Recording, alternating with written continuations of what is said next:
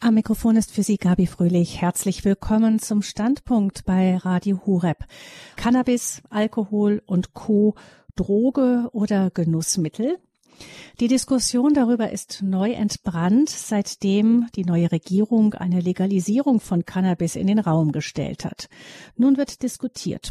Die Polizeigewerkschaft zum Beispiel befürchtet, dass eine Kontrolle von uneingeschränktem legalen Verkauf gar nicht möglich sein werde und der Schwarzmarkt von einem eingeschränkten legalen Verkauf gar nicht möglich sein werde und der Schwarzmarkt nur noch weiter befeuert werden würde.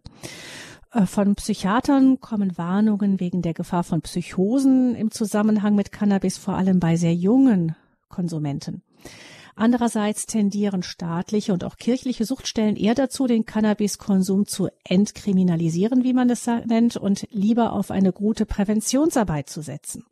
Die Caritas hat sich zum Beispiel in dieser Richtung geäußert. Die Caritas Suchthilfestelle forderte Alternativen zur aktuellen Verbotspraxis. Allerdings nicht als völlige Freigabe, sondern es gehe nur mit einer kontrollierten Abgabe. Das ist dort die Position. Von der Caritas ist hier im Standpunkt unser Gast, der Leiter der Suchtfachambulanz Lindau, Klaus Bilgeri. Er ist Sozialpädagoge und er hat viele Erfahrungen ähm, jahrelang auch als Streetworker in der Drogenszene gesammelt.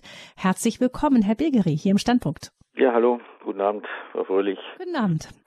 Und ebenfalls viel Kontakt zu Suchtkranken hat Bruder Luis Bras. Er ist Leiter der Versender der Esperanza, also Bauernhof der Hoffnung heißt das, in Bickenried im Oberallgäu.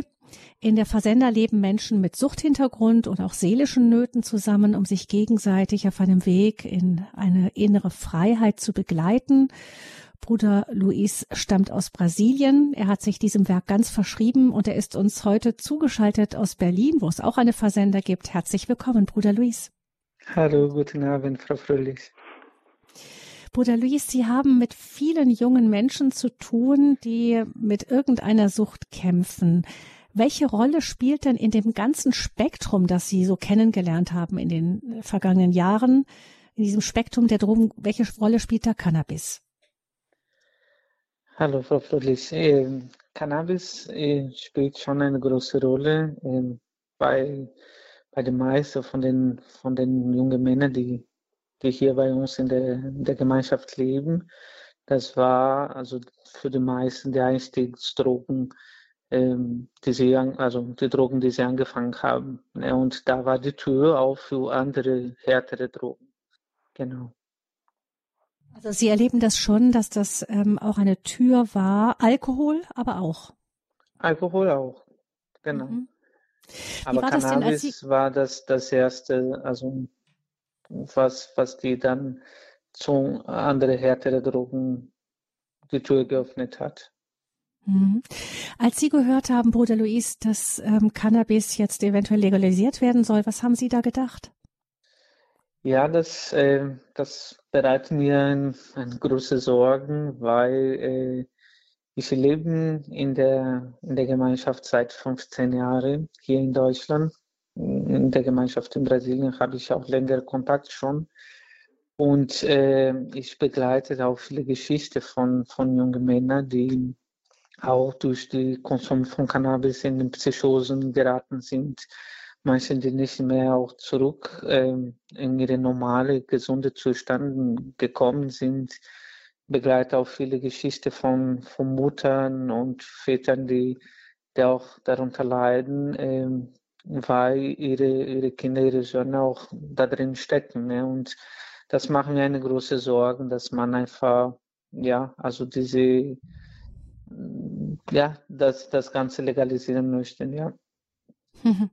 Ja, ähm, das ist das, was Sie ähm, erfahren haben, Bruder Luis, in Ihrer Arbeit auf der Versender. Wir sind jetzt ja auch, äh, haben ja auch hier im Standpunkt Klaus Bilgeri und auch er hat Erfahrungen mit Menschen, die ähm, auch mit jungen Menschen, die Drogen konsumieren, die auch Cannabis ähm, konsumieren. Herr Bilgeri, Sie haben, Sie haben da eine andere Position. Nee, habe ich nicht wirklich. ähm, ich kann das, da kann ich völlig mitgehen, auch so wie Sie das eingangs auch formuliert haben. Also ich denke schon, dass das äh, eine eine psychotrope Substanz ist, die wie ja wie wir ja wissen äh, sehr verbreitet ist bei vielen Menschen und das hat ja die letzten Jahre eher auch so ein bisschen zugenommen. Ähm, äh, ich würde es so formulieren, es ist nicht unbedingt ein Einstieg in die Abhängigkeit, ja. Äh, es ist ein Einstieg unter Umständen in die illegale Szene. Äh, das denke ich, das hat ja der äh, Herr Brass schon ausgeführt, das sehe ich auch so. Ähm, aber Sucht geht ja nicht damit los, dass man jetzt einmalig eine illegale Substanz konsumiert oder auch eine legale Substanz mal äh, ähm, konsumiert, sondern es hat ja mit vielen Faktoren zu tun. Und wir sprechen ja, denke ich, nicht bloß, oder es ist wichtig, nicht bloß von der Legalisierung zu sprechen, sondern vor allem, wie diese Legalisierung auch umgesetzt wird. Mhm. Ähm, vielleicht können wir einmal, Herr Bilgeri, kurz bevor wir und da nochmal in die Details gehen und äh, gucken auch, wie man ähm, diese ganze Frage der Legalisierung betrachten kann.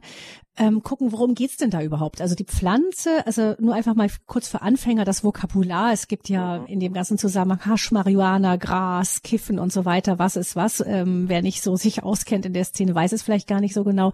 Also die Pflanze, um die es geht, ist Cannabis, zu Deutsch Hanf. Ähm, was ist dann genau, Herr Bigiri, das Hasch, Haschisch? Also das ist ja, äh, Haschisch ist das, äh, das getrocknete Harz der Pflanze äh, mit dem entsprechenden Wirkstoff TH, THC, äh, um den geht's ja letztendlich und der die berauschende Wirkung im Gehirn letztendlich äh, verursacht, beziehungsweise dementsprechend wirkt Tetrahydrocannabinol. Ähm, und diese Substanz ist das, um was es eigentlich letztendlich geht. Und in Haschisch, wie gesagt, das getrocknete Harz, das wird dann in, in Tabak zum Beispiel, im Joint oder im Bong oder auch in Keksen äh, mit konsumiert und erzeugt dementsprechend eine berauschende Wirkung. Gras, ähm, was weiß ich, ist so der Begriff für das, für das Marihuana.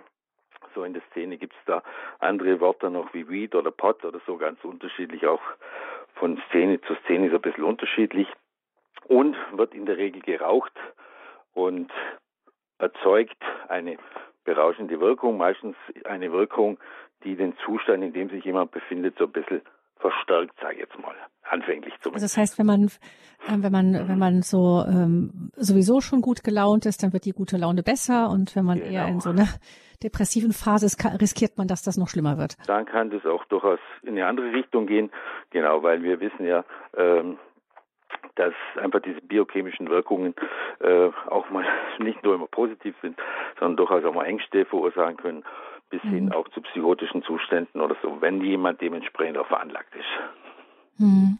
Marihuana sind die getrockneten Blüten der weiblichen Hanfpflanze, richtig? Genau, ja. Mhm.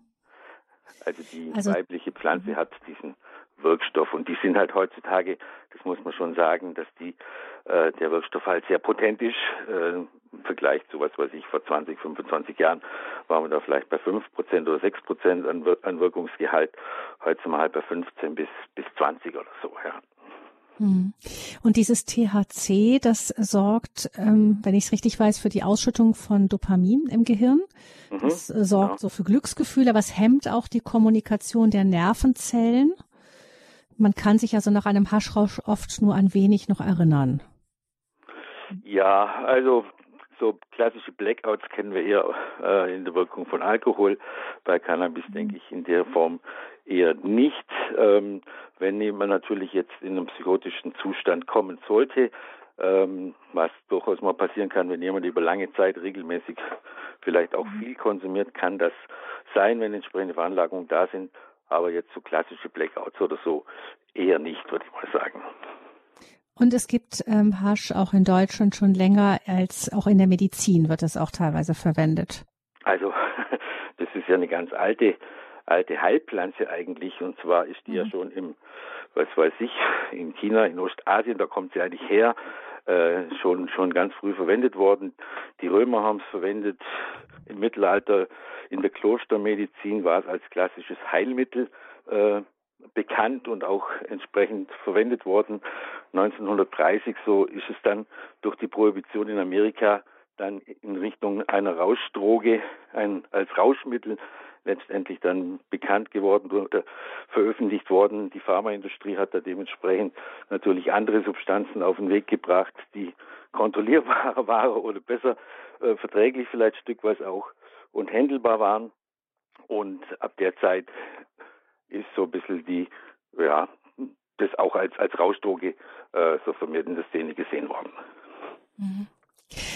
Ähm, Bruder Luis, ähm, wenn also jemand, der zu diesem Rauschmittel greift, Cannabis, ähm, Produkte, der tut das, wenn jemand kifft, der tut das, um einen bestimmten Gemütszustand zu erreichen. Also wir haben schon gehört, ein bisschen, wenn es gut läuft, sind es Glücksgefühle, es kann aber auch schlechter laufen. Aber was ist das für ein Zustand noch? Die meisten sagen, also man hört immer wieder, das ist entspannend. Ähm, was suchen die Menschen, die kiffen, Ihrer Erfahrung nach? Also nach, ähm, nach meiner Erfahrung nicht nur die, die Menschen, die kiffen, sondern die Menschen, die also verschiedene Drogen nehmen. Ich sage immer, das ist ein Schrei nach, nach Liebe, nach äh, Anerkennung. Versucht man einfach sein, ja, sein Bedürfnis, seinen Schmerz einfach zu dämpfen mit irgendeinem Drogen oder, äh, oder ein Betäubungsmittel, die das, genau, diese Glücksgefühl, also für eine Zeit gibt. Aber man, man sieht auch immer, dass nur für kurze Zeit. Ja, das, das, das Ganze geht nicht weg.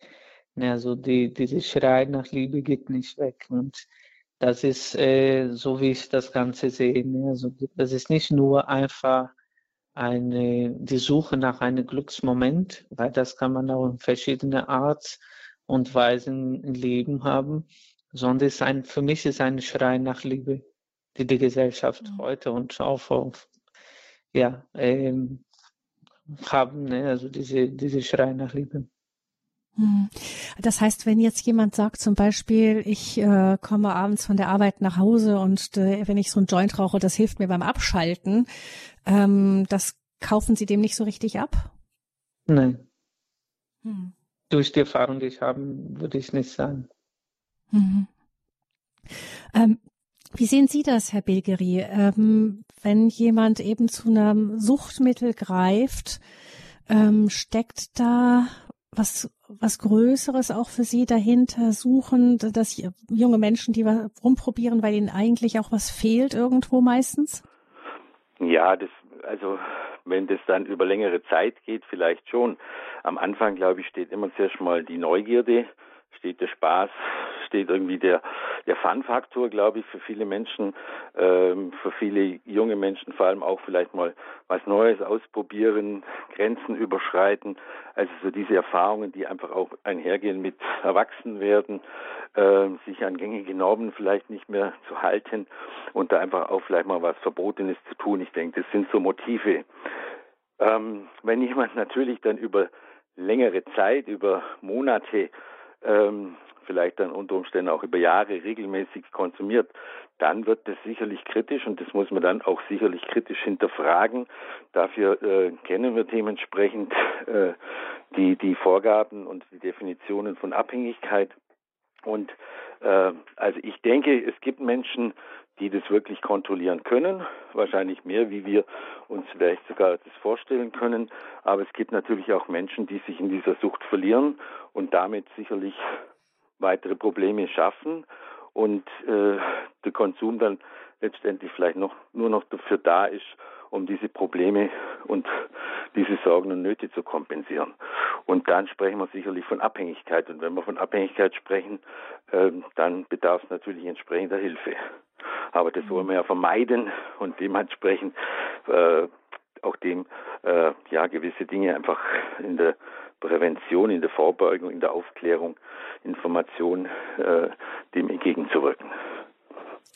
Die Caritas hat sich ja hinter die Forderung gestellt, dass der Cannabiskonsum entkriminalisiert werden müsste. Damit ist gemeint eben, dass ähm, ist das doch ein anderes Wort für Legalisierung auch, oder?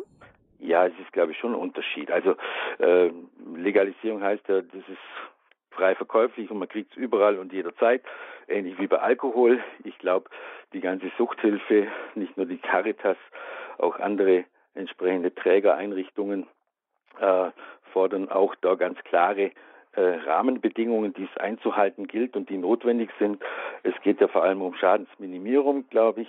Es geht um konkrete Aufklärung und es geht um so Geschichten wie Drug-Checking, also sprich, dass man einfach auch weiß, was auf dem Markt ist, beziehungsweise was der Staat entsprechend auch dementsprechend kontrolliert und verkaufen kann. Ähm, es muss in geordneten Geschäften, sage ich jetzt mal, Einrichtungen äh, verkauft werden, also frei verfügbar für jeden, äh, unabhängig vom Alter oder so. Äh, das geht definitiv nichts, äh, nicht. Also wichtig ist, denke ich, Jugendschutz und Gesundheitsschutz. Äh, der steht immer an erster Linie und an erster Stelle und dem muss auch die Gesetzgeber natürlich Rechnung tragen. Jetzt ist es ja so, dass ähm, manche auch daran zweifeln, dass ähm, das Ganze vom Schwarzmarkt wegkommt, nämlich wenn es dann in Geschäften, ja, keine Ahnung, es ist in der Überlegung, ob man das in Apotheken mhm. macht oder dann gibt es in manchen Ländern, gibt es dann so eigene Läden für sowas und da sind die Preise dann aber erfahrungsgemäß deutlich höher als auf dem Schwarzmarkt und ähm, es wird ja auch immer wieder gesagt, dass dann das eigentliche Geschäft, also die großen Mengen dann doch wieder auf dem Hinterhof dann äh, umgesetzt werden. Ja, also das kommt natürlich äh, aus der Ecke, die jetzt so eine Entkriminalisierung eher kritisch oder auch eine, äh, diese Diskussion da kritisch grundsätzlich sehen. Ähm, wir, wir wissen zum Beispiel aus, aus ähm, Holland, dass dort der Anstieg von Cannabis durch diese Entkriminalisierung und Legalisierung, stückweise dieses Land dort schon vor vielen Jahren umgesetzt hat, dass der nur kurzfristig angestiegen ist und dann wieder zurückgegangen ist und sich auf dem alten Niveau eingependelt hat. Wir kennen äh, Zahlen, Fakten aus Portugal, finde ich ziemlich spannend. Die haben ja auch eine entsprechende Legalisierung mit entsprechenden Rahmenbedingungen umgesetzt und wo äh, sogar der Konsum deutlich zurückgegangen ist. Also das gibt es durchaus auch und die Befürchtung, dass wir jetzt ein weiteres Suchtmittel haben, das in unserer Gesellschaft große Ursachen, äh, groß, große Schäden verursachen könnte, äh, wir da weitere Probleme vielleicht bekommen, das glaube ich eher nicht. Es hängt, denke ich, sehr stark davon ab, wie der Gesetzgeber oder ähm, wie wir das hier in, in Deutschland entsprechend umsetzen. Und wie gesagt, eben Jugendschutz äh, und Schutz der Menschen und die Gesundheitsprophylaxe grundsätzlich. Wenn wir das beachten, dann glaube ich, äh, kriegen wir das gut hin. Und wir haben auch eine Chance, denke ich, dass dieser Schwarzmarkt dann nicht entsteht oder der jetzt schon da ist, dass man dem das Wasser abgräbt. Ähm, wenn, äh, was gäbe es denn für Sie für Gründe, warum man es nicht einfach so lassen sollte, wie es jetzt gerade ist, nämlich einfach verboten? Ja, weil diese Menschen ähm, oder andersrum, es ist ja die die Substanz, die illegale Substanz zumindest, die, die sehr verbreitet ist. Und die ganze Prohibition hat ja jetzt nicht dazu geführt, dass sich äh, Menschen davon abhalten lassen, das äh, zu konsumieren. Das heißt, ich glaube, man muss das gesundheitspolitisch, gesellschaftspolitisch einfach auch nochmal neu diskutieren oder auch ein gewisse, ja, ähm, einen anderen Weg beschreiten, um die Menschen, die da ab und zu mal aufgrund ihres Genusses oder ja in, in dieser Party, ähm, die die dazu mit äh, Strafrecht äh, denen im Strafrecht zu begegnen, das finde ich sehr, sehr kritisch und sehr, sehr schwierig und führt gerade bei jungen Menschen zu weiteren Problemen. Und das sind sicherlich nicht äh, ähm, Menschen, die, die aufgrund der, des Verbotes das sein lassen wollen, sondern wir sehen ja, dass trotzdem konsumiert wird. Und ich glaube, der Schutz für die, die nicht konsumieren, durch, durch das, dass es eben momentan illegal ist, das steht in keiner Relation zu dem, äh, für die Menschen, was das für, äh, für die an, an Konsequenz hat, wenn sie eben konsumieren. Ähm, was, was passiert denn im Moment, wenn ein ähm, Jung, Jugendlicher, keine Ahnung, 16, 17 Jahre, ähm, der gekifft hat, beim Kiffen erwischt wird, was passiert mit dem? Also es gibt in der Regel äh, eine entsprechende ähm, Anklage, wird in der Regel dann immer auch äh, verhandelt, weil wir ja hier zumindest äh, hier im bayerischen Raum oder bei uns in unserer Region wird alles, was irgendwie bekannt wird, von der Polizei entsprechend ermittelt und durch die Staatsanwaltschaft dann auch vor Gericht gebracht und dort wird es auch verhandelt. Das heißt, äh, bei Jugendgerichtssachen geht es ja bis 21 und ähm, das ist jetzt vielleicht gar nicht so dramatisch, dass da, was weiß ich mal, ein paar Sozialstunden rauskommen, weil jemand mit einem Gramm Haschisch erwischt wurde. Aber äh, daraus können immer weitere Probleme entstehen, zum Beispiel mit dem Führerschein, dass man da äh, Probleme hat, den überhaupt nicht machen zu dürfen, wenn man nicht belegen kann, äh, dass das ein einmaliger Konsum war. Also da können einfach weitere Schwierigkeiten daraus entstehen, die oftmals für die Menschen einfach ja, große Probleme und, und sie in ihrer weiteren Entwicklung einfach so ein bisschen behindern. Mhm. Ähm, ich habe mit meinem ähm, 16-jährigen Sohn darüber gesprochen. Der ähm, hat, hat so ein bisschen kritisch angefragt, sagte, ja, aber wenn jetzt auf einer Party, sicher, da wird, äh, gibt's schon manche Gruppen, wo die mal einen Joint rumgehen lassen. Das kriegt er jetzt nicht so viel mit. Aber er sagte, er hatte so ein bisschen die Befürchtung, er sagte, ja, wenn man das dann erlaubt, dann haben wir ja jetzt in jeder, in, in, kriegen wir dann auf den Partys eine Kifferecke. Das wird dann einfach so normal und ähm, dann sitzen da Leute zusammen oder auch zum Beispiel, wie stellen Sie sich das vor, Herr Bilgeri, in der Kneipe zum Beispiel, gibt es dann Kiffertische oder also nee, äh, es wird schon ungewohnte. Nee, also nee, glaube ich wirklich nicht. Also ähm, also zum einen haben wir ja ein Rauchverbot in Deutschland, das äh, sehr erfolgreich äh, Ja, ja genau, in den Kneipen selber gibt es ein Rauchverbot, ja, das ist genau. klar. Genau. Und in vielen öffentlichen Räumlichkeiten. Ähm, also ich glaube, wenn, dann, dann gibt es da so Modelle, dass man halt in gewissen Kneipen in Anführungszeichen rauchen darf, die dementsprechend ausgewiesen sind. Äh, mhm. Könnte ich mir zum Beispiel vorstellen. Ähm, ich glaube, wie gesagt, da muss man, da muss man schon genau hinschauen, wie man das erlaubt und wie man das ähm, umsetzen kann. Ich glaube auch nicht, dass, dass der Konsum wirklich mehr wird oder extremer wird. Wir haben, denke ich, große Probleme mit Alkohol. Äh, wir haben auch viel mehr junge Menschen, die damit auch Probleme äh, bekommen, auch gesundheitliche Probleme, bis hin zu psychischen Problemen gar, gar nicht äh, davon zu reden. Und ich glaube jetzt nicht, dass durch diese Legalisierungsdebatte oder dieses Umsetzen, das dann irgendwann vielleicht dann doch kommen soll, äh, dass wir da ein großes Problem kriegen, dass es da entsprechende Käferszenen gibt, die sich da so ausbreiten. Das glaube ich nicht. Mhm. Zumal, ähm, zumal muss mir einräumen, vielleicht an der Stelle, Entschuldigung, muss mir einräumen, es ist ja nicht, nicht äh, für jedermann auch, auch erschwinglich. Also es gibt da ganz klare Regeln, dass man sagt, unter 18 ist es überhaupt nicht erlaubt. Da bleibt es weiterhin verboten, was auch Sinn macht, weil gerade äh, junge Menschen in der Pubertät macht ja das Gehirn entsprechende Entwicklungen durch, wo wir ja wissen, dass äh, psychotrope Substanzen vielleicht nicht so glücklich sind, die in der Phase äh, zu konsumieren.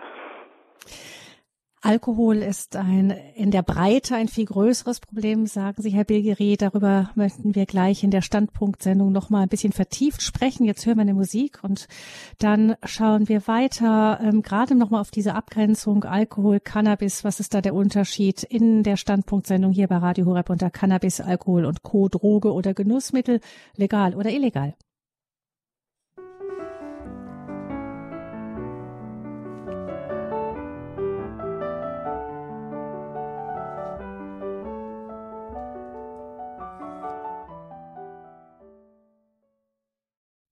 Die Standpunktsendung bei Radio Hureb. Wir sprechen über Cannabis, Alkohol und Co., Droge oder Genussmittel.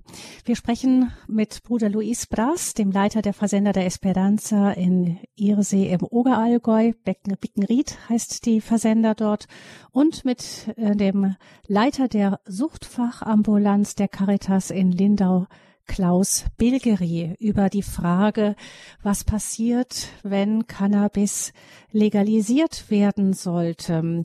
Wir haben von Herrn Bilgeri gehört, dass ähm, das durchaus den Vorteil haben könnte aus seiner Perspektive, dass junge Leute dann nicht ähm, wegen einer vielleicht äh, Dummheit, die sie mal begehen oder einfach ähm, einem Moment der Neugierde sogleich in, in ähm, die Kriminalität sozusagen reinrutschen und er hält es durchaus für denkbar, dass durch eine Legalisierung ab einem gewissen Alter ähm, die, dass der Cannabiskonsum nicht verstärkt wird, dass da nicht mehr Leute das hinterher ähm, dann zum Joint greifen, sondern dass man einfach das ganz besser kanalisiert bekommt. Ähm, und immer wieder, Bruder Luis ist in der ganzen Diskussion das Argument ja auch, Alkohol ist ein viel größeres Problem eigentlich in der Bevölkerung. Wir reden dieses Cannabis-Problem viel größer als es ist, so heißt es immer wieder. Und vor allem, Alkohol ist ja eben nicht verboten. Ähm, was sagen Sie zu dem Argument, Bruder Luis? Stimmt, also die Alkohol ist eine, eine große Problem und wir haben die Erfahrung in unserer Einrichtung, also Menschen, die alkoholabhängig sind, die haben eine große, größere Schwierigkeit, erstmal zu, auf den Punkt zu kommen, dass sie Hilfe brauchen. Und, äh, und die haben eine größere Schwierigkeit, auch danach clean zu bleiben, weil die das Ganze auch überall finden. Und deswegen ist, ist auch meine, meine ganze Sorge auch mit dem Cannabis, ist, dass man auf so einen Standpunkt auch kommt. Ja, also, äh, wie ich schon am Anfang gesagt habe, ich begleite auch viele Familien, die leiden, äh, viele, viele Familien, die leiden auch, weil der Vater oder der Sohn oder der Bruder alkoholabhängig ist. Aber bis er auf den Punkt kommt, dass er auch äh, merkt, dass er Hilfe braucht, ist, ist viel schwieriger, ne? weil man, man findet das Ganze überall und überall und so.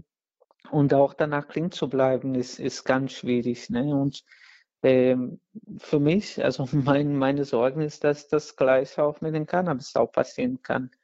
Ne? Dass diese, diese Rückfallquote auch danach ähm, auch sehr groß auch sein konnte. Ne? Also für Menschen, die diese Neigung haben zur Abhängigkeit. Ne? Und das ist, das ist eine große, große Sorge.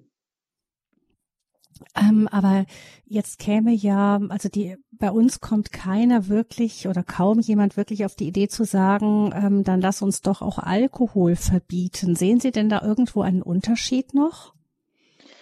Ich denke, dass das Ganze, also kulturell auch gesehen, ist, ist der, der Alkohol eine, äh, ein, eine Miete, wo, wo man einfach zusammenkommt und ne, wo man genießt. Aber also für die Menschen, die anfällig sind, ist ein großes Problem. Ne? Äh, ich denke schon, dass man auch das Ganze nochmal betrachten muss ne? und äh, nicht sag mal so, nicht verbieten, aber äh, ich denke, in das ganze Diskussion müssen wir schauen, warum unsere Gesellschaft heutzutage, warum unsere Jugendlichen müssen auf sowas greifen, suchen auf sowas. Können wir als Gesellschaft nicht was anbieten, was diese ja, was, was einen Sinn gibt für, für diese Jugendlichen, dass, oder für die Menschen, dass die nicht da auf sowas greifen müssen, ne, auf so eine Abhängigkeit, auf sowas kommen müssen. Und das ist für mich die größere Diskussion, wo ich, wo ich denke, ähm, wir diskutieren oft, ob wir legalisieren oder nicht. Und aber warum nicht Idee zu suchen, äh, was können wir die Leute anbieten, was, was die auch eine Sinn, eine größere Sinnerfahrung, was, was nicht ähm, die zu diesem Weg auch führt. Ähm, ich habe mir äh, bei dem bei der Frage Alkohol und Cannabis, Herr Bilgeri, habe ich mich gefragt. Ähm, bei, ich habe tatsächlich, äh, Bruder Luis sagte ja, es ist auch eine kulturelle Frage. Wir haben hier Freunde aus Frankreich und wenn die zum Abendessen einladen, dann dauert das sehr lang und es ist immer ein guter Wein dabei. Das gehört für unsere französischen Freunde einfach dazu. Ich denke, es gibt auch viele in Deutschland, die sagen, eben zu einem schönen Abendessen gehört einfach ein Glas Wein. Das ist jetzt so Kultur. Ich denke vermutlich, also auf der einen Seite, wenn ich äh, die Frage, warum sagen Sie, es schmeckt einfach gut. Vermutlich wird allerdings auch die Stimmung im Laufe des Abends vielleicht ein bisschen gelöster. Das kann schon auch sein. Das heißt, insofern ist es auch klar, dass wir es bei Alkohol mit einer Substanz zu tun haben, die das Gehirn beeinflusst. Ähm, nun kommt ja immer als Argument der Cannabis-Befürworter, dass ähm, bei Alkohol werde das akzeptiert. Warum nicht auch bei Cannabis? Jetzt stellt sich ja durchaus die Frage, ähm, ob es da wirklich einen Unterschied gibt. Und ich habe mich dann mal einfach so gefragt, was würde denn jetzt passieren, wenn man jetzt bei dieser netten Abendrunde mit um einem Glas Wein allen Beteiligten das Glas Wein aus der Hand nehmen würde und stattdessen einen Joint reinstecken? Also was würde mit dieser Abendgesellschaft passieren? Würde sich da etwas verändern, Herr Bilgeri? Nein, ich glaube nicht. also ähm, ich denke, es geht ja immer darum, dass man sich noch ein bisschen schöner macht, in Anführungszeichen. Dass man sich wohler fühlt, dass man entspannter ist, dass man sich ein bisschen beruhigen kann, dass man ein bisschen euphorisierendes Gefühl vielleicht auch erlebt äh, und das Ganze so ein bisschen angenehmer gestalten kann. Das macht der Kiffer nicht anders wie der Alkoholkonsument, sage ich jetzt mal. Ähm, es geht da schon immer auch darum, glaube ich, dass man redseliger wird, dass es ein bisschen einfacher wird, dass so ein bisschen die Hemmschwelle genommen wird. Ähm, Kiffen hat vielleicht noch mal so ein bisschen. Wobei, äh, Herr Begeri, darf ich ganz kurz reingehen? Wenn Sie jetzt jemanden fragen, der kifft, dann würde er Ihnen das ganz genauso bestätigen. Jemand, der ein Glas Wein trinkt, würde Ihnen wahrscheinlich nicht sagen, dass es ihm da in erster Linie drum geht. Der würde Ihnen eher sagen, das schmeckt einfach gut und das passt so gut sagen, zum Essen und so weiter. Machen diejenigen, die Wein trinken, sich alle was vor? Genau, das würde ich Ihnen sagen. Das sollen Sie doch mal kritisch hinterfragen, ob das denn wirklich so ist. Also mhm. äh, ich habe überhaupt nichts dagegen und ich glaube, das ist auch wichtig und das gehört, denke ich, äh, einfach oder jede Kultur, sagen wir es mal so rum, jede Kultur hat ja so ihre Droge, hat ja ihre Substanz äh, und berauschende Mittel haben immer in irgendeiner Form schon dazugehört. Ähm, es wird problematisch wird es ja immer dann, wenn Missbrauch entsteht, wenn eine Gewöhnung entsteht und wenn aus dieser Gewöhnung eine schleichende äh, Entwicklung in Richtung Abhängigkeit passiert. Und ich glaube, es ist doch durchaus legitim, zumindest von meinem Verständnis her, weiß nicht, ob die Caritas das auch immer so sehen wird, aber mein persönliches äh, Verständnis ist durchaus, dass das doch auch mal in Ordnung ist, wenn jemand eine psychotrope Substanz, äh, sei es Alkohol, sei es Cannabis, sei es auch mal eine eine, ein Ecstasy auf irgendeiner äh, abendlichen Disco-Veranstaltung oder in irgendeinem Club, mhm. ähm, dann äh, finde ich das okay. Und ich glaube auch, dass wir alles mündige Bürger sind, die entsprechend aufgeklärt sind. Und junge Menschen sind heute besser aufgeklärt wie mein Alter. Also da ist, denke ich, in der Suchtprävention vor allem sehr viel gemacht worden an den Schulen, in den Vereinen, zu Hause und und und wird dieses Thema ganz anders äh, grundsätzlich angegangen. Und das sehen wir ja auch, dass die Tendenz diese Substanzen zu konsumieren, grundsätzlich ja zurückgehen. Es ist ja nicht so, dass wir die letzten Jahre ähm, eher einen Trend nach oben haben. Wir haben das in den letzten zwei, drei bei, Jahren. Bei Cannabis sagten Sie eben schon, oder nicht? Minimal. Minimal ist nach oben gegangen, muss man in dem Bereich zugegeben, das ist richtig. Mhm. Aber ansonsten haben wir ja, äh, sage ich jetzt mal so konstant, also äh, diese, diese, diese Zahlen. Und wir wissen, dass vor allem junge Menschen tendenziell weniger äh, konsumieren das sieht man beim Rauchen, das sieht man beim Alkohol, das sieht man bei illegalen Drogen. Ähm, und wir sehen es auch bei jungen Erwachsenen, da gibt es ja auch entsprechende Zahlen. Und das hat sich so einnivelliert. Und das sind natürlich da viel mehr, die Alkohol trinken und über diesen schleichenden Prozess ja durchaus auch mal eine Abhängigkeit entwickeln können. Und das kann bei Cannabis passieren, das kann bei Alkohol passieren. Und äh, wichtig ist mir an der Stelle immer auch, dass man eben das wirklich sachlich auch trennt, entsprechend informiert, aufklärt und nicht äh, immer in Anführungszeichen ähm, einmaliger Konsum oder was weiß ich, sporadischer Konsum ähm, mhm. immer gleich ähm, in Richtung Abhängigkeit und Sucht dann, äh, dann, mhm. äh, dann denkt oder auch, auch die, die Menschen da in diese Ecke dann, dann schiebt. Ja. Ich habe noch zwei Punkte, wo ich gerne nachhaken würde, Herr Begre. Das eine ist, Sie sagten, also jede Kultur hat so ihre Rauschmittel. Gibt es denn auch Kulturen, die Cannabis als so, wenn Sie sagen würde, das ist die in der Kultur ganz, ganz, ganz üblich? Also was ich eingangs oder vorher schon mal so ein bisschen ausgeführt habe, es wurde ja ganz lange als, als Heilmittel, als Heilpflanze, so vor allem in. Ja, aber ich meine so als Genussmittel. Und als Genussmittel da erwischen Sie mir jetzt auf dem falschen Fuß, in welcher Kultur hm. das jetzt irgendwie als Vielleicht gibt es da gar keine. Das glaube ich nicht. Also, nee, glauben Sie schon? da bin ich mir ziemlich sicher, dass es, dass es, äh, es gibt ja auch Kulturen, die, die, wo Alkohol auch total verboten ist. Die sind ja gar nicht ja, das auch, das stimmt. Die kennen wir. Streng verboten. Mhm. Genau. Streng verboten äh, gibt's auch. Mhm. Genau. Also, Aber sonst würde ich sagen, Alkohol ist schon weltweit sehr verbreitet. Cannabis doch durchaus sehr viel weniger.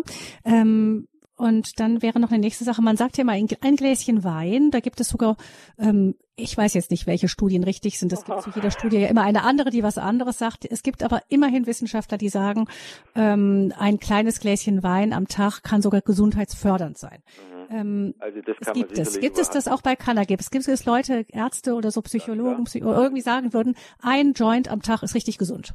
Das, den gibt es garantiert und deshalb hat ja auch Cannabis mhm. mittlerweile ja auch in der Medizin Einzug gehalten.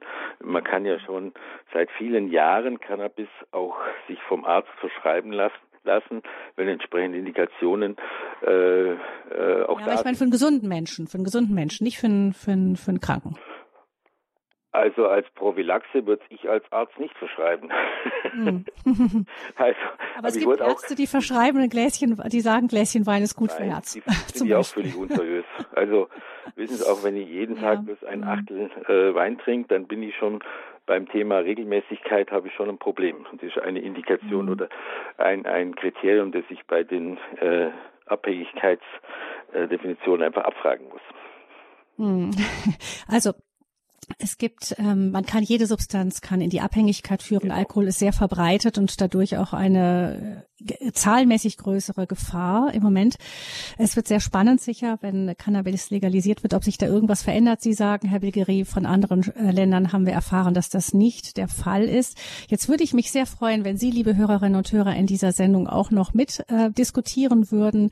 Die Nummer zur Sendung ist die 089 517 008 008. Unter der Nummer erreichen Sie uns 089 517 008 008. Also wir sind gespannt auf Ihre Beiträge.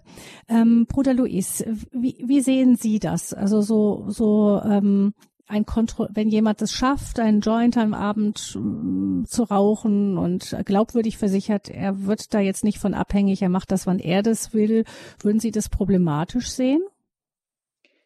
Also wie, wie mein Kollege Herr Bigeri, ähm, denke ich auch so das Gleiche.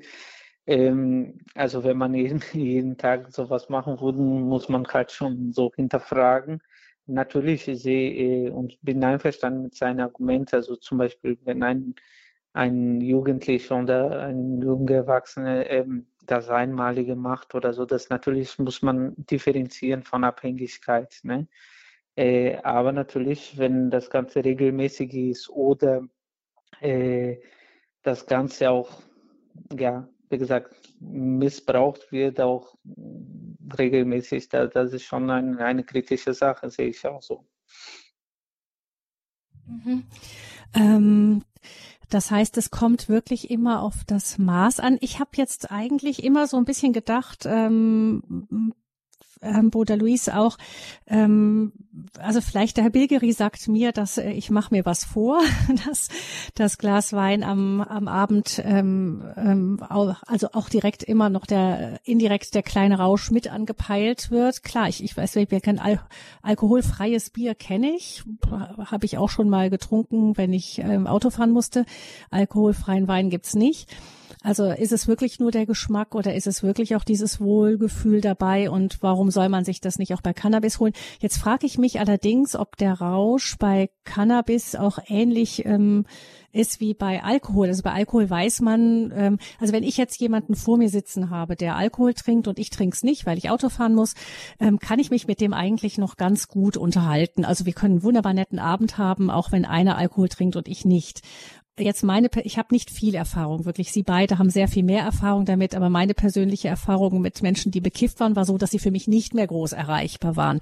Ähm, jetzt ist das die Frage, war das so, weil die sich einfach äh, dermaßen zugedröhnt haben, dass sie nicht mehr für mich erreichbar waren? Oder ist das, wie ist das Ihre Erfahrung, Bruder Luis? Ähm, ähm, ist das so, dass das Kiffen an sich den anderen nicht mehr so richtig erreichbar macht? Also meiner Erfahrung nach ist so, so ähnlich wie bei Ihnen. Also dass, dass der andere einfach auch nicht mehr erreichbar ist. So, so, so ist was, was ich bis heute erlebt habe. Und in Brasilien, wo ich herkomme, ist auch das Ganze sehr verbreitet. Ne? Also man, man findet auch in jeder Ecke und das, mhm. das Gleiche. Also die, die, was, was Sie gerade sagen, also dass die Erreichbarkeit von anderen ist, ist nicht mehr da. Mhm, das ist, das, das ist dann tatsächlich vielleicht, wenn jemand jetzt natürlich sich betrinkt, dann ist das was anderes. Dann ist der für mich auch nicht mehr ein, ein, ein netter Gesprächspartner, wenn genau, ich nichts genau. getrunken habe. Aber wenn jemand ein Gläschen Wein getrunken hat, dann stört mich das ist überhaupt schon ein, schon was anderes, ja. Mhm. Ja, ich gleich kann Herr Bilgeri gerne auch noch was dazu sagen, aber ich würde gerne äh, Herrn Markowitz, Markowitz mit in die Sendung nehmen. Guten Abend, Herr Markowitz. Ja, ja, hallo. Mhm. Hallo. Was möchten Sie beitragen? Ähm, zum ersten Mal, ich, ich kenne den Herr Bilgeri selber, der hat mich betreut, also in, in meiner Jugendzeit. Und ich mhm. habe da angefangen, auch äh, schon im jungen Alter habe ich da Cannabis konsumiert gehabt. Und ja, ich muss sagen, ähm, dass ich Alkohol aber wesentlich gefährlicher finde, als, als wie wenn man jetzt Cannabis konsumiert. Können Sie sagen, warum? Warum? Ähm, ja, weil man einfach entspannter ist. Also ich habe die Erfahrung gehabt, dass ähm, wenn man zu viel Alkohol trinkt, dass das dann öfter dann auch zu Aggressionen führt und dass man mhm. mehr unkontrollierbarer ist mit Alkohol. Also so habe ich das erfahren. Also wenn, wenn man Alkohol im Übermaß trinkt, also wenn, wenn man genau, zu viel Alkohol getrunken hat, kann das eher auch aggressiv machen und ist dadurch auch gefährlicher. Genau. Und äh, ja. Cannabis wird man eher nicht so aggressiv. Also. Mhm. Genau. Wie sehen Sie denn das, ähm, das Thema mit ähm, Kommunikation mit Außenstehenden? Funktioniert das noch gut? Wir haben jetzt bei Bruder Luis und ich hatten eher die Erfahrung, dass jemand, der einen Joint geraucht hat, irgendwo auf einer anderen Ebene funktioniert und nicht mehr erreichbar ist. Aber haben hm. Sie das auch anders erlebt? Ja, bei mir war das so, dass ich da in so einer Clique das gemacht habe. Also gekifft. Und da waren alle bekifft. Genau, wir waren alle bekifft. ja, genau. Mhm. Okay, ich danke für Ihren Beitrag, Herr Bakowitz. Mhm. Dankeschön, dass Sie angerufen ja, haben. Alles Gute Ihnen. Ja, danke. Tschüss. Tschüss. 089 517 008 008 ist die Nummer, unter der wir diskutieren über die Frage, Cannabis legalisieren, ja oder nein. Und wie sieht's denn eigentlich mit dem Alkohol aus? Hand aufs Herz. 089 517 008 008. Herr Bilgeri, was möchten Sie beitragen? Äh, was, was sagen Sie dazu zu dem zu der Anfrage eben? Wie ist das, wenn auf einer Party gekifft wird, dann äh, die nicht bekifften, ja. die haben dann, die sind dann ausgeschlossen so ungefähr. ja, also ich, ich muss mal so sagen, die meisten Menschen konsumieren ja schon in Gesellschaft und ich glaube, Menschen, die anfangen, äh, Substanzen alleine zu konsumieren und das auch in einem, in einem Rahmen, der vielleicht das normale Maß äh, schon immer wieder auch mal äh, verlässt, äh, dann wird es problematisch. Ja, also dann, wenn jemand regelmäßig sein Feierabendbier oder sein Feierabendjoint braucht und sich äh, mittags schon darauf freut, dann würde ich das schon kritisch mal hinterfragen, denke ich, weil dann einfach vielleicht schon eine gewisse Form von Missbrauch äh, entstanden ist oder zumindest in Anführungszeichen dieses normale Maß überschritten wird. Ähm, dass Menschen, die jetzt Cannabis konsumieren, eher ähm, nicht mehr kommunikativ sind, glaube ich nicht. Ähm, hängt ja immer wie auch bei anderen Substanzen einfach von den Mengen und äh, der, der Potenz äh, vom THC-Gehalt zum Beispiel einfach auch ab, ja. Und es wird wahrscheinlich durchaus Szenen geben, wo Menschen sich bewusst auch in Anführungszeichen abschießen, um es mal so salopp zu formulieren oder so szenemäßig äh, zu formulieren, ähm, und einfach wirklich diesen diesen Kick und diesen extremen Rausch für sich auch suchen, warum auch immer, ja. Und es gibt aber eben, glaube ich, und das wird die Mehrheit sein, die einfach äh, sagen, ja, ich mache es mir einfach noch mal ein bisschen schöner. Und ähm, das äh, würde ich jetzt zuerst mal einfach auch so so stehen lassen. Ja, also das mhm. wäre so meins. Und was wir halt wissen, ist schon, mein, der äh, Zuhörer hat es ja gerade auch so benannt, dass äh, Alkohol einfach auch nochmal äh, in der Form oft wirkt, dass Menschen so ihre Ja, es ist einfach ein Nervengift, das auch ganz massiv so die Menschen in ihrer Art und Weise oftmals verändert. Und das kenne ich so von den Cannabiskonsumenten, die beschreiben das nicht so, dass sie sich selber nicht mehr so wiedergefunden haben oder sich so verloren haben oder sich wie Jekyll und Hyde fühlten. Bei Alkohol oder Menschen, die zu viel Alkohol trinken, die haben das schon immer wieder auch von sich selber so beschrieben, dass sie sich da manchmal einfach auch nicht mehr äh, erkannt haben in diesem mhm. berauschten Zustand. Ja. Und Dinge passiert sind, die sie eigentlich gar nicht machen wollten.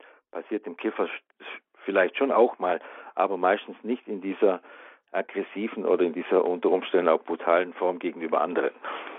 Hm. Es wird dann höchstens problematisch, wenn tatsächlich Psychosen auftreten. Ich kenne das auch von einer genau. Bekannten, deren Sohn eben danach dann Psychosen hatte und äh, Wahnvorstellungen und, und genau. durchaus schon genau. gesagt hat in diesen Wahnvorstellungen dann, ich muss dich umbringen. Ne? Aber das ist, äh, genau. das ist dann eben dann, wenn die Psychose eintritt. Und äh, genau, da gehört schon auch eine gewisse Vorbelastung meistens, spielt da auch mit eine Rolle, glaube ich. Mhm.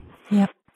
Ja, ähm, dann kommen wir zu uns einem nächsten Hörer oder Hörerin, das kann ich jetzt nicht wissen, ist ohne Namen, diesmal aus Nordrhein-Westfalen. Guten Abend. Ja, guten Abend, grüß Gott. Grüße Sie, guten äh, Abend. Ich wollte, ja, ich wollte einfach beitragen, dass es durchaus wissenswert wäre für Menschen, die das mal ausprobieren, weil sie in der Gesellschaft, ich denke mal, das sind ja meist junge Menschen, ähm, das machen. Da ist auch unter anderem aufgetreten, dass äh, jemand das nicht vertragen konnte und dann eine Erbkrankheit, die sonst nicht rausgekommen wäre, rausgekommen ist. Und so können mit Sicherheit auch andere, ich will nicht sagen Missgeschicke, auch da passiert nichts. Und dann ist das ganze Leben auf einmal umgekrempelt. Dieser junge Mann wird nie mehr gesund, er wird sein ganzes Leben damit leben müssen, nur weil er mal mit ausprobiert hat. Und das wollte ich nur mal zu bedenken geben, wenn man sowas legalisiert, und wie äh, auch schon äh, nett gesagt wurde, dass, dass alle Mittelchen, Genussmittel zu viel natürlich Gefahren in sich bergen. Aber die andere Seite ist, wenn jemand sucht und es zu einer Sucht wird, es kommt meist nicht von ungefähr, dass dann irgendeine Leere da ist. Und äh, ja, die ist oft leider mhm. oft. Ja, da sind Sie ganz, denke ich, auf dem, auch das, was Bruder Luis vorhin gesagt hat. Die meisten Menschen, die dann abhängig werden, sind eigentlich, versuchen eine Lehre zu füllen, die suchen eigentlich was anderes und versuchen das dann ähm, damit zu stopfen, das Loch, das in ihnen ist. Sie scheinen ja, das höre ich so ein bisschen raus, auch einen konkreten Fall vor Augen zu haben. Das können wir jetzt natürlich ja. alles nicht nee, genau, genau nachprüfen. Nennen, aber äh, das ist so ein Leidwesen. Dieser junge Mann äh, wird in seinem Leben Leben und auch, sag ich mal, wenn er Familie gründet, so immer das äh, in der Familie erstmal der, der Partnerin sagen müssen. Und er muss immer äh, zu bestimmten Zeiten Tabletten nehmen, damit diese Krankheit äh, nicht in die eine Richtung oder in die andere Richtung geht. Ich wollte es jetzt nicht näher mhm. benennen, aber ja, dass ich so denke, äh, aber, vorsichtig. Aber was heißt das sei im Zusammenhang mit Cannabiskonsum äh, aufgetreten? Ja, ja, es ist aufgetreten, weil er, er hat es mal ausprobiert. Also ich sage, ich persönlich sage was von mir persönlich, was Alkohol angeht, ich konnte dann nie Alkohol vertragen und ich habe Beschisse gehabt, ich habe alle gerne und nehme auch heute gerne ein Gläschen und ich habe was komisch, muss ich mitmachen? Und äh, dann habe ich gesagt, nö, muss ich nicht. Und wenn er nur ein ganz klein Fitzelchen und dann lass die doch. Ne, aber die meisten sind nicht so wie ich. Und äh, ich habe nachher sogar geschmunzelt, wie in der Gesellschaft gehandhabt wird, wer nicht mitmacht, welche Gesichter da gezogen wurden. Habe ich nur gesagt, gut, dann ist das eben so, habe ich kein Problem damit.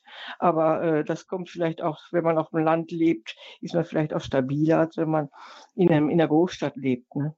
Hm. Ja, danke schön für Ihren Anruf. Lassen wir einfach so stehen, denke ich. Dankeschön. Alles Gute Ihnen. Schönen Abend. Und dann kommen, hören wir Frau Huber aus Nagold. Guten Abend, Frau Huber. Guten Abend. Also erst einmal, es gibt alkoholfreien Wein. Ich habe. Ach, gibt es? Sehen Sie. Ja, ich habe lange Jahre Getränke eingeräumt im Markt. Es mhm. gibt alkoholfreier Wein.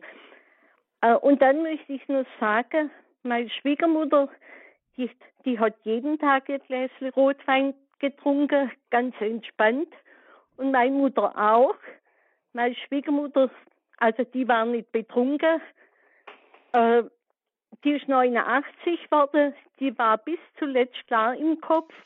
Meine Mutter ist 88 geworden, die ist auch bis sie gestorben äh, ist, klar quer im Kopf. Also äh, Mhm. Die sind nicht abhängig. Also, ich, ich toppe das jetzt noch, Frau Huber. Meine Großmutter war 99 und die hat auch geschworen darauf, dass es das Achtele am Abend sei. Ja, und bei der Heilige Hildegard äh, ist Wein, also ja, ich möchte nicht sagen Arznei, aber wenn man das normal trinkt, man ist doch nicht Alkoholiker, wenn man, wenn, wenn, wenn man im Alter ein Gläschen Wein trinkt. Aber bitte, so wird es immer nachgestellt. Aber dann lesen, lesen Sie mal nach bei der Heiligen Hildegard.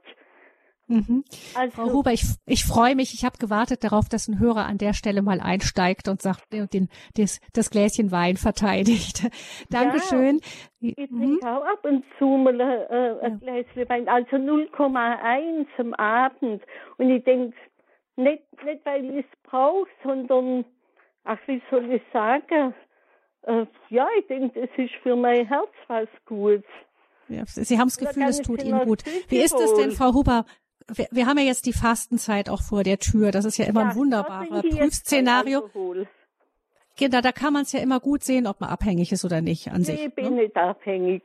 Eben, wenn man es eigentlich ist dann, Herr Bilgeri, können wir das vielleicht auch sagen, man ist dann abhängig, merkt man immer schnell dran, wenn man es nicht mehr lassen kann, oder? Ja, das ist ein Kriterium, definitiv, ja, ja. Das mhm. gilt schon genau. zu beachten, genau. gut, wunderbar. Also, Dankeschön, Frau Huber. Alles Gute Segen für Radio. Auch Ihnen. Ade. Dann hören wir als nächstes Herrn Weber. Guten Abend, Herr Weber. Ja, guten Abend. Ich bedanke mich, äh, dass ich dabei sein kann. Ach so, ähm, soll ich jetzt mal weiter erzählen? Oder? Genau, erzählen Sie einfach, was Sie zu sagen haben. Okay, okay.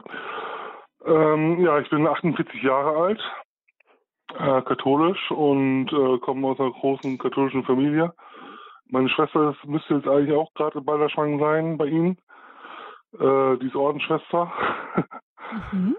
ja, und äh, ich bin Cannabiskonsument, aber äh, erst seit 2012 und ähm, mehr oder weniger regelmäßig. Ich bin aber auch in psychiatrischer Behandlung, weil ich zwei, seit 2000, also schon vorher, äh, psychisch krank geworden bin. Das ist medikamentös gut eingestellt und mein Psychiater, der hatte auch äh, mir erlaubt, also einmal im Monat äh, äh, Cannabis zu konsumieren. Einmal im Monat? Einmal im Monat, ja. Ich, ich mache es ein bisschen öfter, aber äh, ich glaube, das schadet mir nicht so sehr. Äh, was ich noch sagen wollte, ich kenne auch die Facenda de, äh, Facenda de Esperanza. Mhm. Ähm, ich habe mir das auch mal angesehen. Ähm, einfach aus dem Grund, weil meine Familie mir auch äh, sich auch Sorgen gemacht hat über meinen Konsum, ne, dass ich mhm. überhaupt überhaupt äh, das konsumiere. Und äh, ich muss aber sagen, dass Entschuldigung, meine Stimme ist ein bisschen komisch. Äh, ja, gut, auf jeden Fall ist es so, dass äh, äh, was ich sagen wollte, ist, dass ähm, dass ich trotzdem also meinen Beruf ausüben konnte bis 2018. Ja, dann bin ich in Erwerbsminderungsrente gekommen. Jetzt bin ich Erwerbsminderungsrentner und äh, bin aber trotzdem noch äh, relativ fit, würde ich sagen. Also ich ich habe die Erfahrung gemacht, also ich habe jetzt äh, zum Beispiel ein Antidepressiva abgesetzt, also bin ich dabei, das abzusetzen seit äh, mehreren Wochen und äh, da in Absprache mit einer Ärztin natürlich. Und äh, das hat mir wesentlich mehr geholfen, als äh, jetzt da ganz auf, aufzuhören von, von äh, Cannabis, weil dieses äh, Wendler-Vakzin ist das zufällig, äh, das äh, tat, mir nicht so gut, ne, diese Antidepressiva. Ne? Mhm. Und ich nehme aber auch Neuroleptika, also seit mhm. 2000 regelmäßig, ne? Und ich hatte also natürlich auch schon, bitte? Ja, was? Ähm, ja, genau, wir hören, dass das ist so, so, so bei Ihnen von Medikamenten und her so ein, so ein komplexes Miteinander. Und Sie sagen einfach für sich, und Sie haben das auch mit dem Arzt besprochen, ähm, so ab und zu mal, also äh, jetzt einmal im Monat, Sie sagen es ein bisschen mehr, ist natürlich wirklich ab und mhm. zu ähm, so ein ja. Joint, das, das schadet mir nicht. Das, äh, darf ich Sie fragen, warum Sie den, auf den Joint noch Wert legen? Ähm, einfach nur als Genussmittel. Äh, natürlich ist das auch äh, eine Sache mit den Freunden, weil, weil die das auch oft in meinem Alter auch äh, konsumieren, die ich kenne. Äh, da ist es auch schwer, aus dem Freundeskreis herauszukommen, weil ähm, äh, nicht, ja, weil, weil, weil, das halt gute, wirklich gute Freunde sind, die mir auch teilweise geholfen haben. Natürlich sind ja nicht alle jetzt Konsumenten. Ne? Ich habe auch eine, die, die konsumiert gar nicht, die ist Bundesbeamtin äh, bei, bei, bei, bei Bundesamt für Migration und Flüchtlinge. Und äh, die hatte mir gesagt, ich, ich sollte da doch auch ein bisschen weniger konsumieren. Äh, das gebe ich zu, das, da bin ich auch dabei.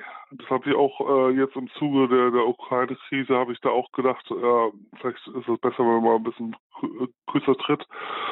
Aber das, das sind alles so Sachen, äh, hm. Ganz, also, ganz, ganz, ganz, ganz objektives Bild zu bekommen, ist, ist manchmal schwierig so, ne?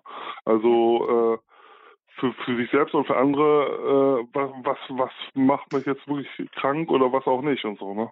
Ja, also Herr Weber, vielleicht können wir abschließend einfach sagen, für Sie, das ist, äh, ist so eine Gratwanderung immer wieder. Sie müssen schon gucken, dass es im Maß bleibt, aber ja. Sie wären jetzt jemand, der äh, bei einer Legalisierung äh, sich eher ja. darüber freuen würde. Ja, ich, ich, fand das auch sehr gut, was er von der Caritas ja, gesagt hat. Das kann ich auch nachvollziehen.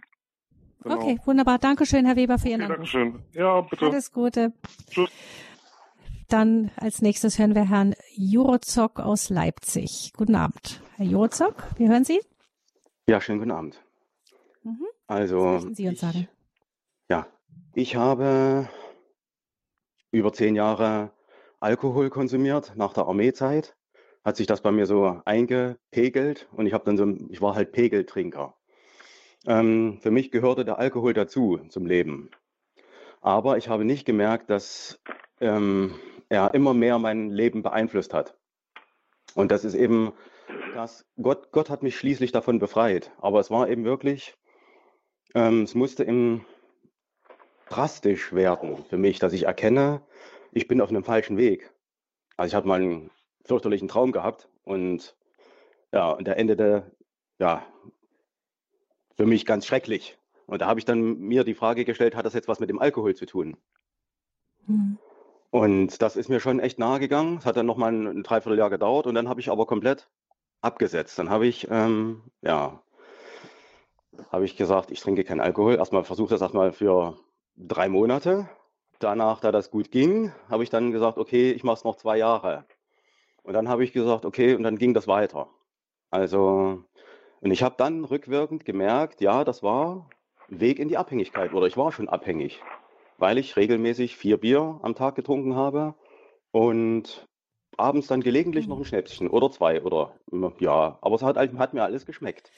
Das, das so. ist ja wahrscheinlich, Herr Jurozok, das ist beim Alkohol wahrscheinlich das Tückische, das geht so schleichend. Ne? Man, man das äh, überhaupt genau, wahrscheinlich ja. bei den Suchtmitteln meistens. Also gut, es gibt Suchtmittel, die sind so stark, da weiß man, da macht man sich nichts mehr vor, aber bei den leichteren ist eben die Gefahr, dass es schleichend geht. Man fängt ein bisschen und dann ein bisschen mehr und ein bisschen Richtig, mehr. Genau. Und beim Alkohol halt ist es auch so, man macht sich wahrscheinlich eher noch was vor. Ja, genau, aber es ist für jedes legalisierte Berauschungsmittel muss man eben sich sagen lassen, es kann zur, zur Sucht werden, ja. Also das ist egal, ob das jetzt Alkohol ist und das, was im Menschen ist, wird durch das Berauschungsmittel verstärkt. Also ob man jetzt aggressiv wird, das ist schon im Menschen drin. Das ist einfach nur, es wird dadurch nur enthemmt. Der Mensch wird deutlich enthemmter. Also die Aggression ist nicht durch den Alkohol da, sondern sie ist im Menschen schon drin. Das heißt, Sie würden aufgrund Ihrer Erfahrung auch sagen, die Prävention ist wirklich das A und O. Ja, natürlich, ja, natürlich. Und auch die, und ein Wort ist ganz wichtig. Sucht setzt sich meines Erachtens zusammen aus Suche und Flucht. Mhm. Und solange das noch eine mhm. Suche ist, wer kann mir helfen, ja, oder ist das jetzt ein, ein Mittel, was mir ein Stück weit hilft, aber wenn es dann zur Flucht wird, ich, ich verliere mich, an dieses Mittel, dann hat die Sucht über mich gewonnen. Ja, dann ist da das Mittel über mich gewonnen. Und das ist eben das, die Frage, muss ich mit anderen gemeinsam konsumieren, weil die das machen? Oder, ach naja, das finde ich, find ich mich auch gerade in einer schönen Stimmung, dann mache ich mit, aber merke ich nicht, dass ich dann doch unter Druck gesetzt werde oder sage ich einfach, ach, ich mache jetzt einfach mit, weil die anderen machen, sondern bin ich bereit oder bin ich fähig, noch Nein zu sagen? Mhm. Ja, also ja. Der, der, der Übergang zwischen Suche und Flucht, ja, führt zur Sucht. Hm. Weil ich fliehe mich dann in dieses Mittel, ja. Aber es gibt eben auch Hilfen, andere Hilfen, ja. Hm. Danke, Herr Jorozok, für diesen Beitrag. Suche und Flucht gibt Sucht. Dankeschön dafür. Das ähm, können wir uns auch gut merken. Ähm, ich nehme noch einen letzten Hörer jetzt mit hier hinein in diese Sendung. Karl Heinz hat uns angerufen und auch Sie möchte ich gerne noch hier im Standpunkt begrüßen. Ja, vielen Dank, dass ich, dass ich noch drankomme. Äh, ich bin jetzt wieder durch diesen gewissen Zufall äh, zu euch in die Sendung reinkomme und mhm. es ist immer wieder so für mich ganz äh, frappierend, dass ich zur richtigen Zeit immer wieder das richtige Thema bekomme. Ich komme gerade eben mit meiner Freundin aus Maria Lach und da erleben wir immer einen schönen Gottesdienst von den Mönchen, die Gesänge und so weiter.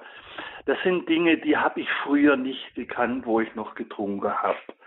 Ich bin selber Alkoholiker und ich, ich habe, wir, wir dürfen ruhig mal einfach von, von der Hölle reden. Wenn einer, wenn einer so wie ich, ich rede grundsätzlich nur von mir, die Hölle erlebt hat im, im Alkohol und in, in dieser Sucht, ja, dann säuft er sich oder so habe ich mich zu diesem Tiefpunkt hingesoffen, der mich äh, bis zum heutigen Tag trocken hält.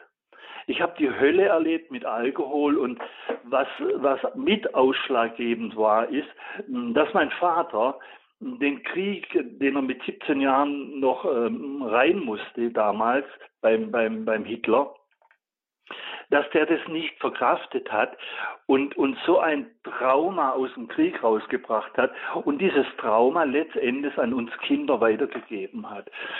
Und ich, ich habe mit sechs Jahren angefangen, Alkohol zu trinken, nicht weil es äh, so lustig zuging bei uns, sondern weil unser Vater die ganze Familie zur Hölle gemacht hat. Ja?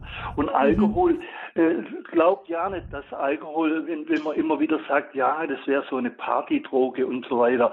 Ich bin auch kein Befürworter von diesen ganzen Cannabis-Sachen. Muss jeder selber entscheiden, was er da macht. Ja? Aber aufgrund dessen, weil ich weil ich selber sowas von in der Hölle gewesen bin und sowas von an, an Schmerzen und Leid erlebt habe, ja. Mm, das, ja. das, das, glaubt keiner. Und wie gesagt, das heißt für Sie, für Sie ist es so einfach, dass man wirklich einen Blick drauf hat, dass man aus dem Genussmittel ähm, wirklich eine Droge wird und ähm, und der und man dann im Grunde immer mehr auf dieser abschüssigen Bahn sitzt und darunter schlittert. Ja, das, ja, das kannst ist... du nicht mehr aufhalten. Wir reden, mhm. wir reden nicht von der Alkoholgesundheit, wir reden von Alkoholkrankheit. Und die ist ja. seit 68 ist die anerkannt für Menschen, die mit dem Alkohol nicht, nicht klarkommen. Ja. ja. Und ich war 22 Jahre, als ich mit dem Alkohol äh, zu Ende war, weil ich, weil ich äh, mir selber irgendwann mal in Vollrausch gesagt hat, Alter, wenn du so weitermachst, du wirst keine 25 Jahre alt. Ja. Und, äh, und deswegen, ich möchte jetzt, sagen wir mal, nicht die Geschichten erzählen vom, vom Saufen und wie viel, dass ich gesoffen ja. habe am Tag. Das sind alles Dinge, die gehören nimmer dazu, ja. Aber mich hat halt eben dieser Tiefpunkt, den ich damals erlebt habe in Stuttgart, der hat mir, der hat mein, mein das, ich möchte es einfach so ausdrücken, wie ich es fühle. Der hat meiner Seele so wehgetan und meinem Körper so wehgetan, ja, äh, dass ich gesagt habe, äh, und da kommt jetzt auch für mich die höhere Macht ins Spiel, ja, dass ich für mich bis zum heutigen Tag sage, Nee, bitte nie wieder, nie wieder diese, ja. diese Hölle. Wir, wir nehmen das, äh, wir nehmen das gerne mit, Karl-Heinz. Ja, vielen Dank, ja. dass Sie uns das von, von sich aus auch erzählt haben. Also wir hören jetzt, Sie sind nicht der Erste gewesen, der auch gesagt hat, einfach was Alkohol bewirken kann. Das ist wirklich ähm, für den Betroffenen äh, dann die Hölle auf Erden. Dankeschön, dass Sie angerufen haben, Bruder Luis. Vielleicht ähm, noch zum Schluss. Also das, denke ich, das können wir als Fazit hier jetzt am Ende stehen lassen, ähm, dass wir immer, immer die, also ein Genussmittel wie Alkohol, aber auch dann was wie Hasch, wenn manche das auch als Genussmittel nehmen, ähm, dass da die, die Grenze zur Abhängigkeit ist einfach ähm, fließend und ähm, man ist da wahrscheinlich schneller drin, als man gedacht hätte. Genau. Also jetzt als, ähm, als Fazit, das hat mich sehr berührt. Also diese, der Mann, die gesagt hat, dass ähm, Sucht kommt von Suche und Flucht. Das hat mich sehr, sehr berührt. Und äh, ich würde mir wünschen, dass, dass wir als Gesellschaft, dass die Politik auch immer mehr ähm, Wege finden konnte und die, diese Suche, ne, also und Sehnsucht von, von, von dieser Generation oder von der Gesellschaft einfach äh, Alternative zu, ja, zu stillen, ne, diese Sehnsucht, dass, dass die Menschen nicht mehr so in eine Flucht ne, von seiner Suche kommen können und dass, dass die einfach sich verlieren. Und ähm, ich danke auch für dieses Gespräch. Ich danke auch für die Caritas, die so eine wunderbare Arbeit macht und, ähm, und für diese, für diese Gespräch, weil ich glaube, die Gesellschaft braucht so Diskussionen, Gespräche, so wie, so wie diese heute. Vielen Dank und auch die Erfahrungen. Vielen Dank Ihnen, Bruder Lies, dass Sie hier mit dabei waren. Sie haben jetzt einen Anschlusstermin und müssen weiter. Herzlichen Dank, dass Sie hier im Standpunkt dabei waren und für Sie und die Versenders auch von Herzen Gottes Segen und alles Gute. Vielen lieben Dank. Ja. Ähm, Herr Bilgeri, auch äh, von Ihnen vielleicht noch ein Fazit von dem, was wir aus dieser Sendung ähm, pro und contra mitnehmen können. Also ich würde sagen, ich hätte jetzt äh, für mich so gesagt, wir merken, also die ähm, die beste Vorbeugung ist eine, nicht nur eine gute Aufklärung, sondern vielleicht auch, würde ich sagen, ein Blick der Achtsamkeit auch auf den Nächsten. Wie geht's denn dem eigentlich? Und und ähm, wenn da jemand wegrutscht, dass wir uns da die Augen nicht verschließen. Ja, also da kann ich mich oder möchte ich mich auch an, an die Ausführungen vom, vom Bruder Louis Bratz äh, anschließen, der einfach sagt, äh, es wäre gut, wenn unsere Gesellschaft Möglichkeiten wieder schafft, dass Menschen ein sinnvolles Leben für sich wiederfinden können, ohne dafür jetzt irgendwelche Suchtmittel äh, verwenden zu müssen, in Anführungszeichen. Also die, die größte Freiheit, denke ich, ist doch, wenn man kein keine Substanz braucht, um, um sich das nochmal schöner zu machen oder so. Und ich glaube, in dem mhm. Kontext steht es und im Hinblick auch nochmal so auf den Titel und äh, der Einstieg Legalisierung von Cannabis äh, und Co. in Anführungszeichen geht es ja vor allem drum und das würde ich mir schon auch wünschen und ich glaube, dazu können solche äh, Gespräche oder Diskussionen äh, durchaus beitragen, dass man seriös äh, diese Thematik angeht und nicht spaltet und sagt, das ist richtig oder das ist falsch, sondern dass man wirklich vernünftig miteinander ins Gespräch kommt und hier entsprechende Wege findet, äh, das auch gut für alle für die gesamte Gesellschaft auch hinzukriegen. Und da finde ich, hat der, der neue Drogenbeauftragte der Bundesregierung, der Herr Blinert, durchaus mhm. äh, nicht bloß eben Drogen im Blick, sondern auch der Alkohol. Der hat ja zum Beispiel angeregt, dass wir die Grenzen, äh, so wie sie jetzt festgelegt sind, im Jugendschutz überdenken. Die Altersgrenze hochlegen, ne? auf genau. 18. Mhm. Finde ich eine interessante Diskussion, also nicht bloß legalisieren, sondern vielleicht auch manches nochmal kritisch hinterfragen, das bei uns irgendwie auch so normal und, und selbstverständlich ist. Ähm, und äh, im, im Gesundheitskontext, denke ich, äh, ist es sehr wichtig, das vielleicht auch mal so zu sehen und zu diskutieren. Die Entkriminalisierung ist für mich, denke ich, und auch für die Drogenhilfe, für die Suchthilfe schon wichtig, um eben, denke ich, die, die risikoarm oder äh, ja eben äh, einen unschädlichen Konsum eigentlich betreiben, dass die einfach auch eine gewisse Rechtssicherheit haben, aber dass man eben auf der anderen Seite wirklich durch kontrollierte Abgaben genau hinschaut, dass man den Jugendschutz beachtet und dass man Prävention betreibt und dass man einfach einem ja, kritischen Konsum äh, sicherlich mit Strafe nicht begegnen kann, sondern dass immer Hilfe und Schutz im Vordergrund stehen müssen. Das wäre so mein Wunsch, dass wir da äh, sensibler und, und äh, in der Form miteinander diskutieren und nicht äh, uns da spalten, wie wir das sonst ja oft in unserer Gesellschaft erleben. So die eine Position und die andere und miteinander geht. Verbissenes Pro, verbissenes Contra. Genau. Haben wir in vielen Themenbereichen im Moment. Also wir haben auf jeden Fall verstanden, man, es ist auf jeden Fall Quatsch zu sagen, das ist verboten und dann ist alles gut, sondern ähm, das Problem setzt auf einer ganz anderen Ebene an, auf der müssen wir ansprechen. Vielleicht wäre es sogar eine Idee. Wir haben gehört, wie gefährlich Alkohol für viele ist, gerade auch in jungen Jahren. Alkohol ist ja auch sehr gefährlich, sogar angeregt, vielleicht die Altersgrenze nach oben zu setzen.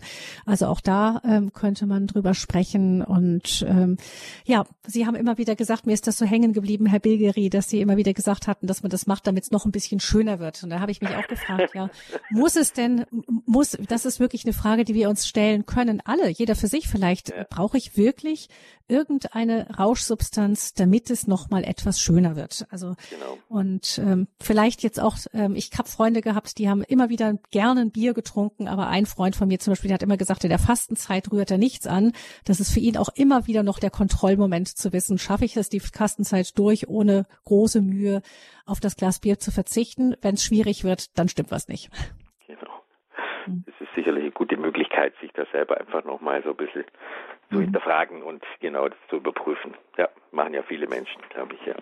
Ja. Dankeschön, Herr Bilgeri, auch für Ihre Teilnahme hier an der Sendung Cannabis, Alkohol und Co., Droge oder Genussmittel im Standpunkt bei Radio Horeb. Vielen herzlichen Dank. Gabi Fröhlich verabschiedet sich. Alles Gute.